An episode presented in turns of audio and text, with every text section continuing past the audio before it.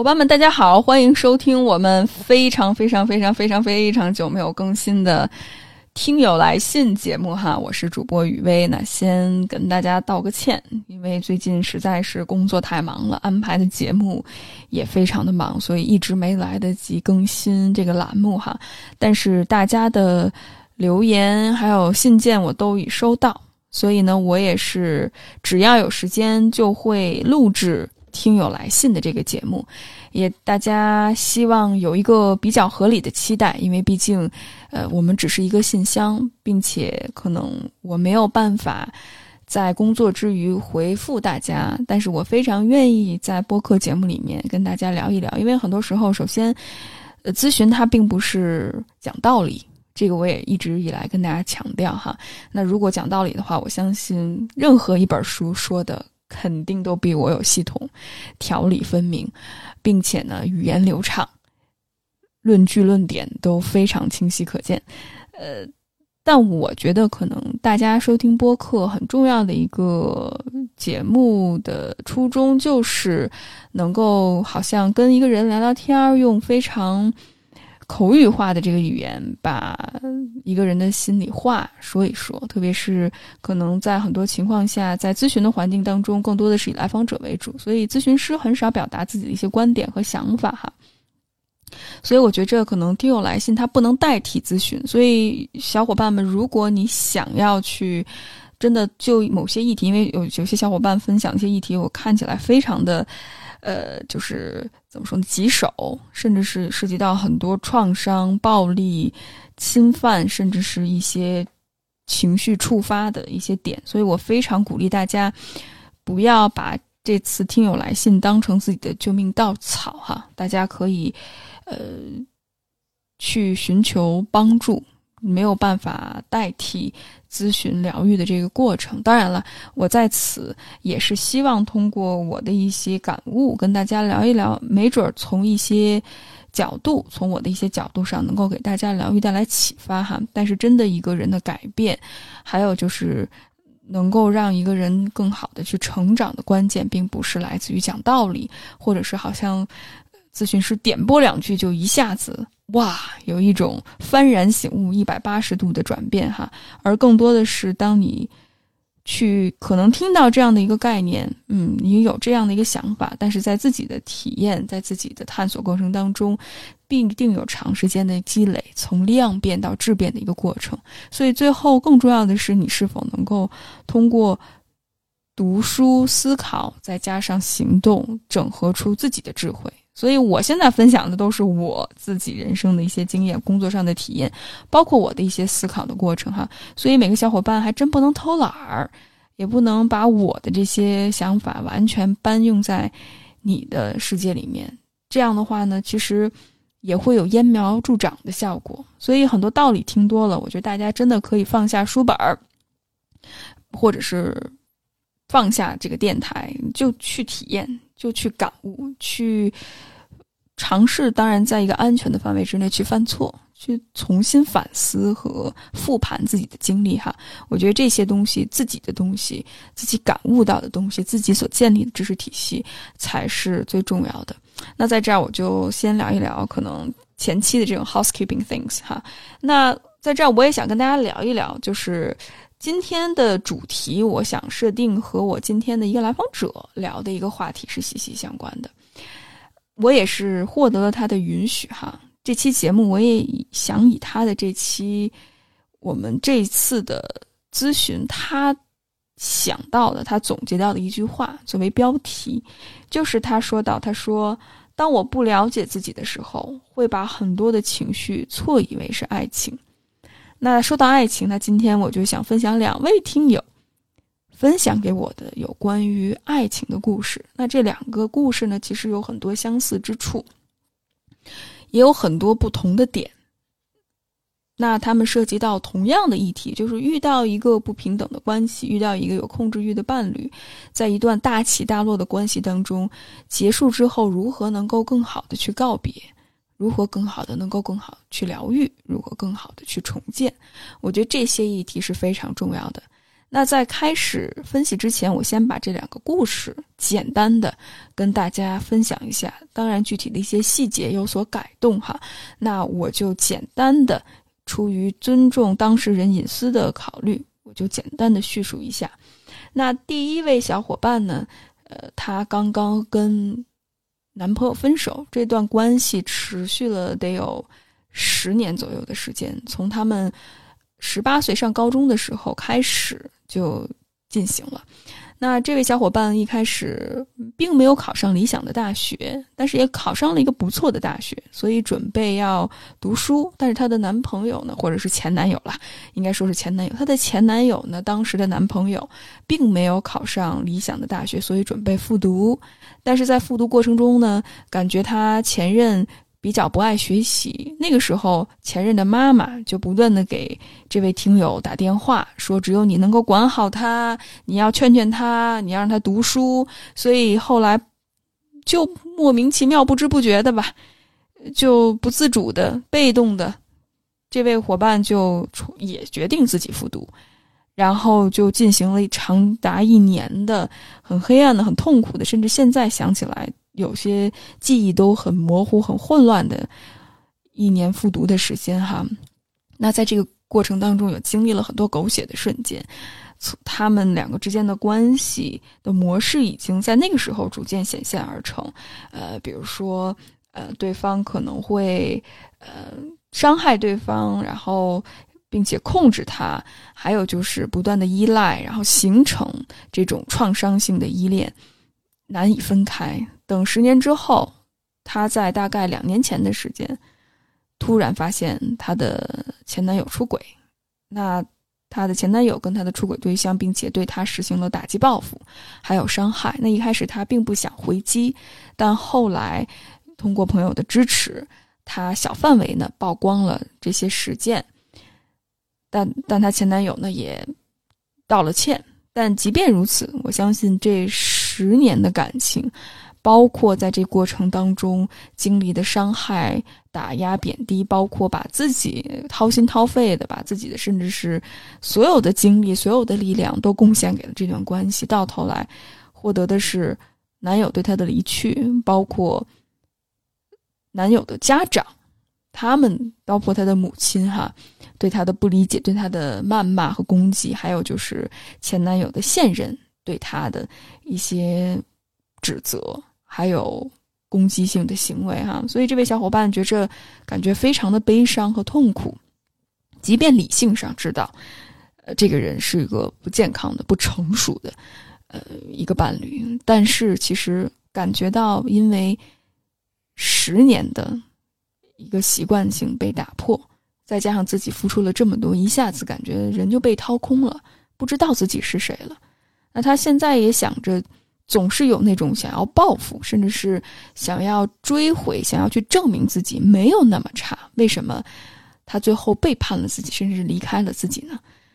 好像似乎需要用考上更好的学校、有更好的工作，甚至是有更好的发展，去证明自己是值得的、是配得的这种感觉。所以那种动力，其实他觉得很纠结。一方面，他知道他这个动力，他并不是。来自于自己内心真正所想，但另外一方面呢，好像他又有一种不甘，又不知道自己的价值在哪儿，似乎只能够用这些外界的价值去证明自己。这是第一位小伙伴的故事。那第二位小伙伴的故事呢，可能会更复杂一些，因为他爱上了比自己大十多岁的一个呃前辈，他们可能是同一个行业，可能也在同一个公司。那这位前辈看起来是很光鲜亮丽的哈，过上。过着一个非常看起来外表很奢华的一个生活，可能探索世界啊，热爱文学啊，诗歌呀，包括坐商务舱啊，周游世界啊，两个人彼此有非常多说不完的话，嗯，特别多的话题。但是呢，可能过了几年，因为两个人的发展不同，所以这位伙伴可能决定，呃，回到另去到另外一个城市去发展，但。他的这位伴侣呢，决定还是留在他们相遇的那个城市继续发展。那在这过程当中呢，就遇到了很多很狗血的事情，包括这位伙伴怀孕，他不想要这个孩子，他的伴侣想要这个孩子，所以呢，一开始两个人就发生了很多的争执和争吵。之前的那些浪漫爱的部分，那些海誓山盟的部分，似乎就不存在了。当然，这位伙伴没有具体说为什么他不想要这个孩子哈。我相信他有他自己的考量，他也提到了他觉着不是时候，无论是自己的工作上的发展，以及对于新环境的适应，包括他对这个人的信任还有安全感，都不足以让他在这个阶段跟这个人结婚生子，放弃自己的事业哈。但是因此就埋下了一个关系当中的隐患，所以两个人开始争吵，开始冷暴力，开始，呃，热战，再加上冷战。那直到有一天，他的伴侣突然告诉他：“我爱上了别人，我爱上了一个比你身材、相貌、发展、学历各个方面都要优秀的这个女孩子。”那他敢爱敢恨，愿意为了爱付出一切，所以呢，我就要跟他放手一搏。那咱们就分手吧。那这种突如其来的分手一下子把他打懵了，甚至是他把这件事情告诉他周围人，他周围人都为他鸣不平，又觉着你太不值了，为这个人付出了这么多，无论是精神上、情感上、身体上，都奉献了这么多，到头来换得竹篮打水一场空，自己内心当中有非常多的不甘。当然了，回过头来，当他再去。重新去审视这段关系的时候，他也发现了在这段关系当中很多不对等的部分，比如这位伴侣他非常以自我为中心，那他现在的这个伴侣，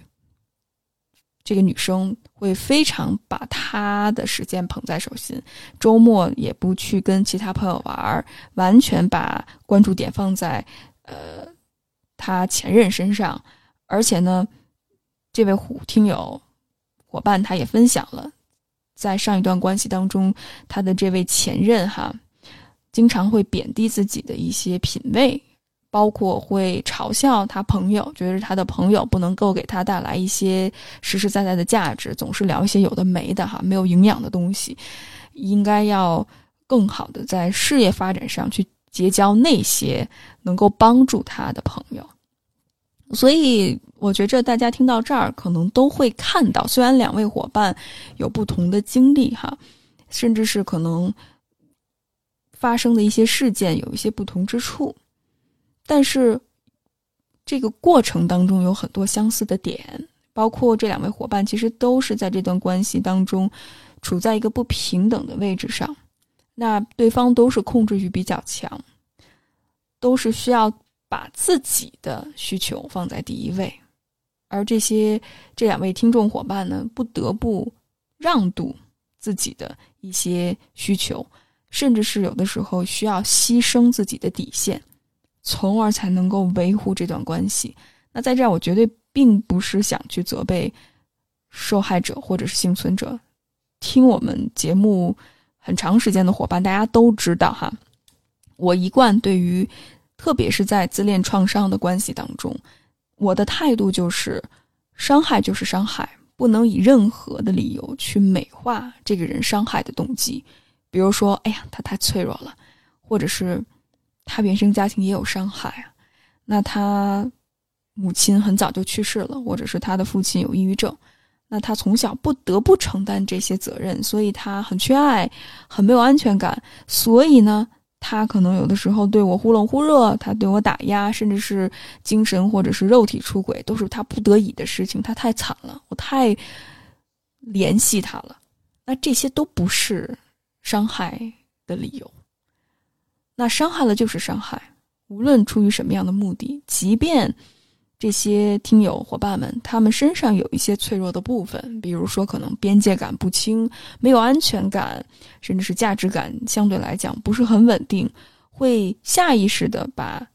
社会、家庭对于女性的一些期待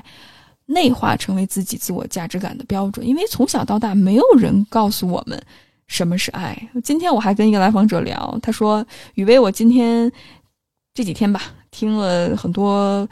过去一直听的一些音乐，特别是女性在唱爱情，我发现我根本就听不下去了。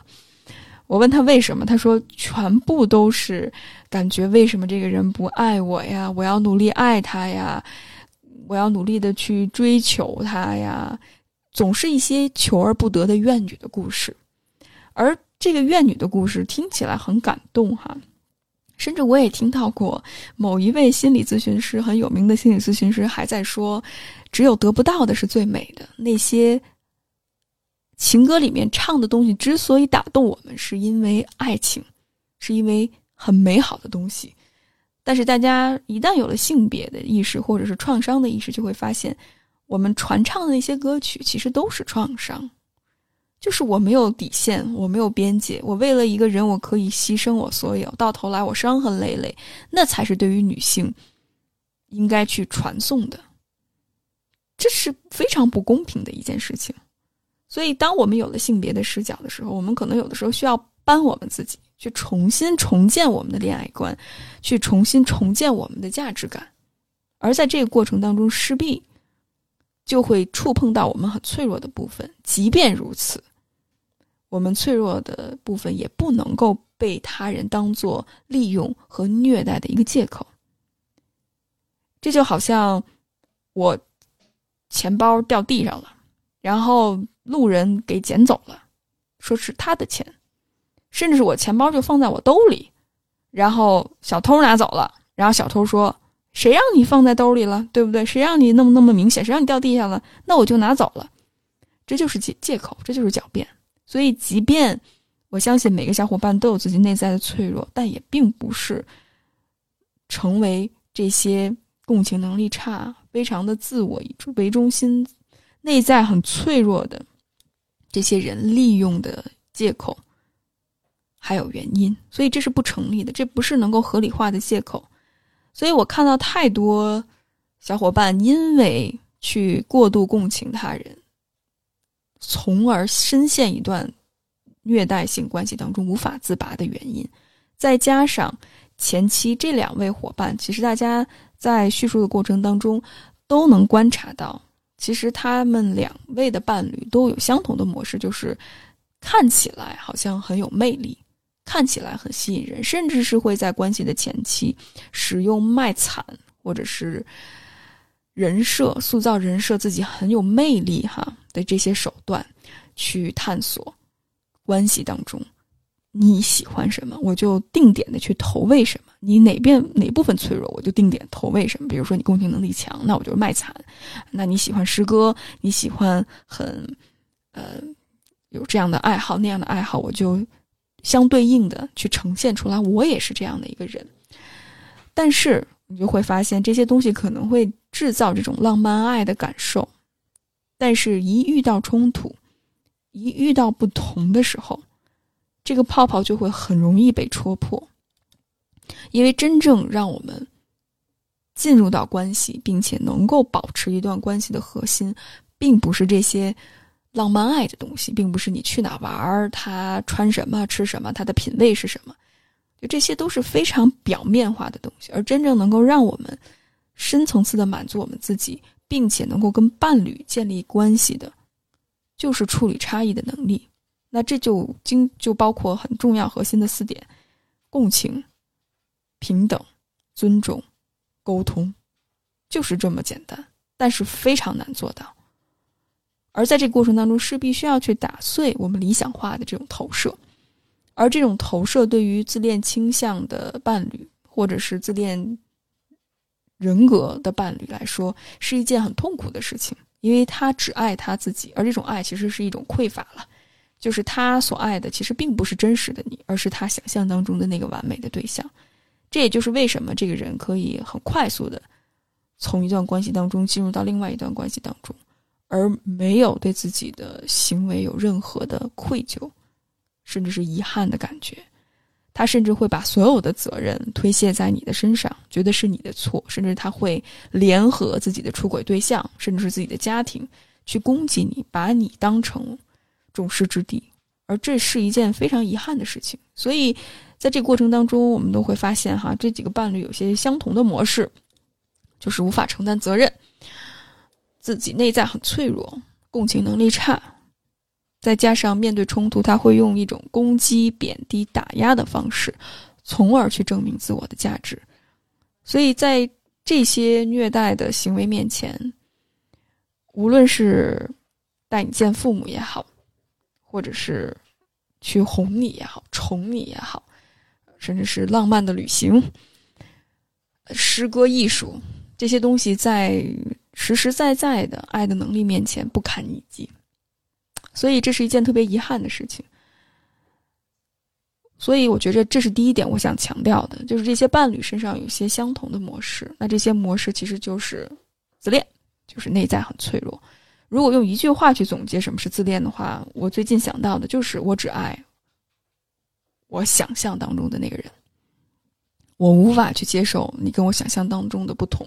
那最近我也在不断的更新《再见爱人三》哈，那在。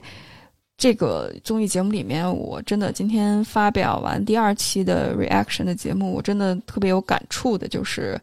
我觉得这些男性，包括女性也如此了，就看到的都是他们自己想象当中的人，而没有真的去看对方做了什么，从而他们的行为当中去揣测他们的动机，而不是只是一味的听他们说什么，或者是只想看到自己想看到的部分。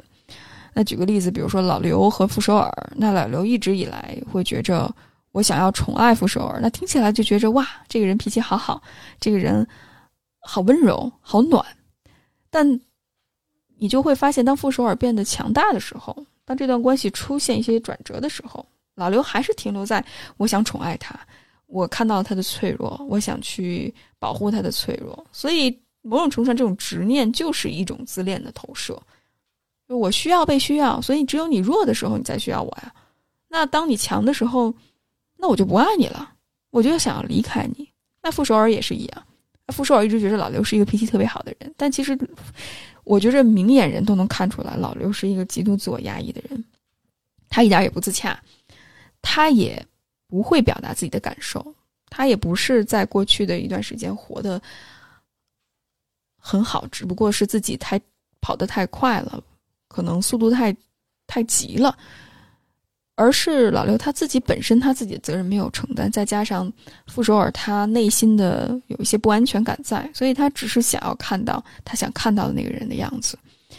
所以这就是一个非常典型的两个人只爱上了期待当中的对方，而忽略了这个人他的行为模式是什么，以及这个行为模式从而证明他内在的动机是什么。相信我，小伙伴们，很多人其实。即便他说他自己是一个什么样的人，但是他的行为跟他的语言，他对自己的认知可能是两码事儿。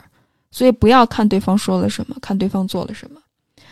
那第二点，我想把关注点从他们两位自恋伴侣的这个前提之上，然后挪到这两位听众听友身上来。那我今天跟这位来访者，我的一位来访者聊天的过程当中，他也提到了。当结束了一段关系，当看到再回首看这段关系的时候，当看到他现之前的那个伴侣有现任的伴侣，而且跟现任的伴侣的发展速度非常的快，他会有一种委屈的感觉。那我们今天真的探索了一下这个委屈感觉背后它是什么？我觉得也跟这两个听众的例子有异曲同工之妙。那我就先讲一讲，因为这位小伙伴可能也是从小被父母期待和要求很严格，再加上一直是处在一个佼佼者的一个角色，无论是学习还有工作哈，所以他一直有这种好学生或者我要做得更好的这种负担和人设。他自己也非常坦诚的承认，在关系当中他。以不作呀，或者是要大气啊，要求自己，所以这种委屈某一部分来自于很多时候在关系当中压抑的自己的情感需求。因为大家想一想，如果你一直以我要处理好我自己的情绪，我要不给对方带来负担，那你肯定会把很多自己对于对方不满的感受去压下去。那当然你会避免很多的冲突，但同时呢，一些不同，甚至一些心里话。一些脆弱的表达，甚至你去对对方的共情和理解，某些时候也被阉割了，也被压抑掉了。所以这是一个非常不健康的一个循环。所以他压抑的部分，他感到委屈的部分，是在这段关系当中，我真的承担了，甚至是回避了，并且掩藏了、掩盖了自己很多不满的委屈的情绪。那另外一部分。也是我觉着更深层次的一部分的原因，是因为他一直以来对自己很苛刻，他内在有一个非常严苛的一个评判者。因为从小被要求，所以他并没有真正探索自己内在的动力是什么。那很有可能他会把所有人做得好的地方当成自己自我要求的标准，甚至是他会把对方擅长的和自己不擅长的一点做比较。特别是当他看到前任、现任的女朋友，哎呀，两个人很快就打成一片了，甚至很快要考虑结婚，呃，要孩子，下一步的旅程。而自己跟对方交往多年，到最后好像两个人还是不合拍，他会有一种极大的对自己的一种否定，甚至是觉着自己不配、不够好的这样的一种感觉。那当然，我们做了一些内在自我探索的工作，包括去重新接纳过去的自己，以及安慰过去的自己的一些练习。哈，那到头来，他突然发现，其实很多时候，他确实是在不断的要求自己成为这个，成为那个，甚至是他不敢去把自己真实的那一面表达出来。那他也逐渐接受对方。其实回过头来看，他并没有太多的改变，他还是那个脆弱的人，但是自己一直在勇敢的去成长，一直在勇敢的去面对，所以他为自己感到开心，甚至是说到这儿，他有很多复杂的情绪和感受。那他前任依然很脆弱，找到的依然是一个像妈妈一样能够照顾他、安慰他的一个人，但是这位来访者他已经成长了，他已经改变了。他已经进入到人生下一个阶段，所以之前可能他困扰很久的是，他觉着过去我不爱他，他是一个那么回避的人，但现在呢，他好像找了新欢，并且关系迅速的发展，我会突然觉着好像我很爱他，啊，后来我才知道，哦，那不是爱，那其实是对自己的一种自我否定。当他意识到这一点的时候，反而会释怀了很多，不是自己做的不够好，是在那一刻。对方回避，他不负责任，再加上他自己自我压抑，没有办法，甚至是没有更多的余力，去再投入到这段关系当中去照顾他，像妈妈一样去安慰他，所以这到头来注定是一个不平等的关系。当然，他现在选择积极的疗愈自己，我真的特别为他感到开心哈。所以带着这我跟这位来访者所探索的一些觉察，回到这两段。听众小伙伴们分享的过程当中，所以我觉得这两位小伙伴其实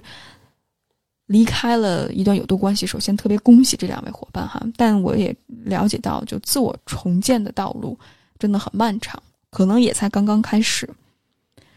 那如何面对这段丧失？特别是可能在这段关系当中付出了很多，投入了很多，一下子我感觉被掏空了的感觉，所以想继而。用其他的方式继续去证明自己，比如说用学历，可能用嗯找到一个更好的伴侣，甚至是快速的结婚生子等等，用这种外在的手段去填补内心当中的空白，或者是去填补内心当中的空洞。首先，我觉得这是一件特别合理的事情，大家千万不要责备自己。我觉得重要的并不是我用什么样的方式能够让自己被满足。而是问一问自己，这种想要去证明自己值得，想要证明自己配得，那个背后到底是什么？可能是自我价值感，也有可能是对于关系的渴望，那也有可能是希望被看到，那也有可能是渴望被理解。他背后的需求可能非常的不一样。那重要的不是满足这些需要的方式。比如说考学呀、找新男友啊，或者是移民呐等等，这些只是途径，但核心的是你的需求是什么，以及去探索、去关注自己，去重新找到满足自己需求更有效的方式，而不是再回过头来去看对方跟他的现任怎么样，或者是还是停留在过去的那种。愤怒和不满当中，哈，当然，我觉着哀伤的情绪需要一段时间去处理，我们需要去告别。那个告别很多时候也是我们理想化的一些投射，比如我们会想象，如果我们还在一起的话，会不会我们现在也能够过上美好的生活？特别是当你脆弱的时候，比如说关系当中遇到了挑战，工作当中遇到了挫折，身体上有一些不舒服的感觉，跟家人闹了矛盾等等，在我们最脆弱的时候，就会出现就是那种 “what if”，就是如果当初怎么怎么样，我就不会现在沦落到这种地步哈。这也是一个很正常的反应。其实我们就是在保护自己，甚至是我们尝试给自己找到一条出路。但是大家都知道，过去已经过去了。那如果你还有这样的一些想法的话呢？其实我们能告诉自己的就是，先不要去责备自己，甚至不要硬掰自己哈。我觉着可以先去安慰一下自己，告诉自己说：“哦，我知道你现在很需要帮助，甚至我知道你很难过。”但是我们可以看一看，如果回到过去，对方他是一个什么样的人呢？我们可以再回顾一下，比如说对方的脆弱，对方拒绝的沟通，对方三棒子打不出来一个屁的那种感觉哈，就让你想到啊那种过去。拉着一个人，甚至是拖着一个人负重前行的那种感觉，真的很痛苦。所以，可能那个方式并不是能够有效满足自己需求的一种合理的手段。那真正合理的手段是什么呢？可能就是不用太 push 自己，先休息休息，然后继续应对工作当中的挑战。那也许是当你疗愈到达一个程度，觉着没有办法突破了。那我就再休息一下，或者我再尝试一些新的手段，甚至是再给自己一些时间，再慢慢的去打破。所以，允许自己给自己足够的时间，不要加速，甚至是对自己有耐心。我觉得这真的是爱自己的一个体现。但是，相信我，这件事情说起来容易，但是做起来非常的难。所以，大家现在感觉到很痛苦、很难过的时候，跟大家说一声辛苦了。虽然我没有办法给大家一个具体的时间，什么时候能够度过这个丧失的过程，去完全放下，甚至打破对于这个人美好的期待哈，但是我相信有一天会有的。我相信那些你希望从对方身上获得的那些价值感，当你一个人一点一点建立起来的时候，虽然过程可能没有那么快，甚至是会有很痛苦，要付出很多，要。有代价，但是这些东西是扎扎实实是你的东西，而不再是依附于他人所获得的东西。那我觉得这也是男权社会对于女性的一个很大的规训，就是在于我们总是被告知女性不行，你要依赖谁谁谁，你要依赖权贵，甚至是这是一个丛林法则哈，恃强凌弱的社会，你只有变得更强，才不会被欺负。我觉得某种程度上是的，但是某种程度上这也是一种 PTSD。就是因为我们之前受过伤害，在那一刻我们没有被看到，没有被允许去处理这些哀伤的感受，所以我们会觉得是我们太弱了，是我们不够强。所以，即便我们学了很多知识，我们知道女性主义是能够去鼓励弱者表达脆弱，去保护他人脆弱的一种方式哈。但是，即使知识知道多了，我们会产生大脑便秘的感觉。所以，当我们知识。知道了太多，甚至是会有的时候压抑到我们情感的时候呢，不妨把书本扔了，不妨不用讲究那么多正确的东西，去体验，去哭一哭，去笑一笑，甚至是去做一些疗愈的练习，去真的释放自己情感的智慧，去重新建立情绪还有认知的这个平衡。身心的这个合一，我觉得这也是非常重要的一个过程。因为我看到了太多来访者跟我说：“雨薇，你告诉我这样的一个技巧，或者是雨薇，你告诉我这样的灵丹妙药。”哈，有的时候我觉着不是那个那个方法的问题，而是那个时候不到，就是那个 timing 不对。所以，即便找一个再有。策略性的，甚至是再经验丰富的咨询师，当你的那个火候不到的时候，还真不行。所以我觉着大家如果可以的话呢，去感受、去体验、去把那些正确的东西丢到一边，去感受，允许自己接受自己的不完美。我上次上周还跟一个来访者聊，他说：“雨薇，我就是完美主义了，呃，我就特别想要。”突破我自己内在脆弱的部分，因为我们谈论到很核心脆弱的那个点了。他觉得自己怎么处理，怎么不行，他有强烈的阻抗力。他说，我就一定要把这个东西搞搞定。然后我就告诉他，我说，其实最难的就是允许自己做不到，因为。他的这种创伤的模式，反而是当自己越做不到的时候，要 push 自己，然后否定自己的价值，越要通过做得更好，从而证明自己的价值。所以，真正打破这个模式的核心，不是再努力的去探索，再努力的再给自己施压，让自己变得好起来，而是反而接受这种状态，就允许自己躺平，允许自己放松，正好是反其道而行之，而这个是最难的。所以，很多时候，如果我们没有意识到过去的模式，反而会让我们陷入到既有的这种挣扎当中，所以你觉得可能现在离开了这个人，你觉得很空虚。那你用之前同样证明自己的方式，比如说考一个好学校的话，当然我这么说并不是说考学好学校没有价值，只不过可能如果你感觉到很痛苦、很哀伤、放不下的话，可能是处理哀伤很好的一个机会。去为过去的自己哭泣，去为那些不公正、不公平的经历感到愤怒，去疗愈原生家庭的模式，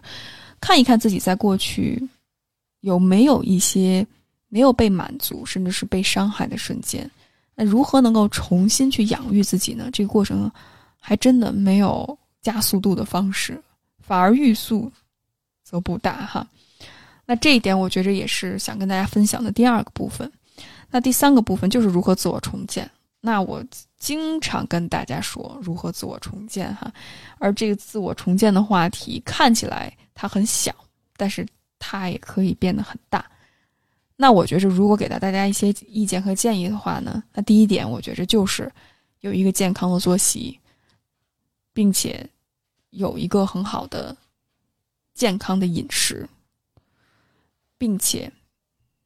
有足够的运动的时间、休息的时间。那如果你暂时做不到的话，没关系，尝试去做，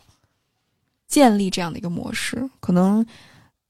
你喜欢跑步，那你没有办法一下子跑四十分钟，那我们从五分钟开始，从十分钟开始。那可能今天，比如说你突然坚持到三十分钟了，那突然。可能有一些突发事件发生，你不得不停滞运动的这个脚步，那我们就等有时间再重新开始嘛。那我们再重新从五分钟、十分钟开始，就是把它当成一个过程，而不把它当成一个目标。有这种健康的作息特别的重要，因为不止一个小伙伴在疗愈自己有毒关系的过程里面告诉过我说，因为当你离开一段关系的时候，你之前好像一个保姆一样。全方位的保姆、管家呀、厨师啊、呃、家教啊、母亲啊，就是一个人承担各种各样的角色。因为自恋伴侣他太脆弱了，他需要时时刻刻的你的关注、吸你的血，所以你全方位的全能型选手去照顾他。所以一下子你失业了，之前承担四五个角色，现在突然一下失业了，你肯定会内在有很空虚的感觉，一下子感觉到自己。不知道该干什么了。以前一直是以他为主，现在不知道自己该干什么了。那最基本的，就是回到自己的身体的需求上来，吃喝拉撒睡。那很多小伙伴告诉我，他失去坐标之后，就是最简单的，好好吃饭，好好睡觉，好好做运动，就是他的坐标系。那一开始你觉着好像没有动力，那就一点一点的来，慢慢的来，然后把它养成一个习惯。所以大家不要小看这种日常生活当中所建立起来的这种秩序感。所以无论是你处在一个失恋的关系当中，还有你在一个新的环境当中不适应环境，甚至是你在人生的至暗时刻不知道该如何做起，那就从小小的事情开始建立起来一个秩序感和一个坐标系。当你身体有可控感的时候，势必你的身体的模式会影响到你的情绪，也会建立起这种情感上的。安全感，当然这是一个循序渐进的过程哈。那第二点，我觉着就是找到一个兴趣，就是你做一些让你感觉到开心快乐的事情。当然，有些小伙伴说我不知道我做什么事情开心和快乐，那没关系，那你就把找到自己做什么事情开心快乐，把这件事儿当成你的目标，去体验一下。如果你现在想不到，想一想小时候的事情；如果小时候的事情想不到，想想你周围的人，感觉做什么感觉还 OK。起码做一些事情，让你能够忘记你在浑浑噩噩的生活，能够让你感觉到你在专注的可以做一些事情。如果一开始做不到，没关系，还是那句话，慢慢来，找到那件事情，或者是做一些你从来没有想过，或者是你一直抱有遗憾的事情，去尝试，去了解，真正回归到自己，它真的是一个过程。你想象一下，很长一段时间。你的所思所想都是集中在一个人身上，所以你会下意识的去捕捉对方的感受和对方的想法。那现在开始重新去学习关注你自己，就像重新学习一门新的语言，去重新学习一门新的技能。所以一开始做不到、做不好，太正常了，对不对？否则就不符合人的学习的过程了。所以找到自己的兴趣也非常的重要。那第三点呢，就是。注重自我发展，那这个自我发展，我觉着很重要一点就是职业。职业上，我觉着，我真的觉着，在找到自己的职业发展的目标，对于现代女性来说是一件非常重要的事情。当然，你可以不把自己赚钱作为唯一的动力哈，但是我觉着真的需要我们去探索自己，找到给我们带来真正实实在在价值感的东西。我之所以做一个新的栏目叫“创造一零一”，也是希望能够跟不同小伙伴们对话，给到大家更多的创造职业的一些想法。即便现在你的工作暂时没有办法脱离，无论是有毒的职场关系，或者是你感觉到很没有价值、很没有意义，但是一时半会儿离不开哈，那也没有关系，你可以在其他的方面去寻找。去发挥、释放自己的创造力和自主性，而那种传统的奖惩机制，就是如果我今儿起早了，那我给自己奖励一个好吃的；或者是今天我任务完成了，那我就让自己逛个街什么的。这种奖惩机制哈，它只能在一定时间内给到我们满足感，但是长时间内真正让我们能够面对困难、解决困难的问题，还是。我们的内在的自主性，那这种自主性就是我能够为我自己的工作上的一些事情做选择，我能够发挥自己的创造力，我能够不断的去学习，我能够去面对新的事物，甚至是我能够跟人打交道。当然，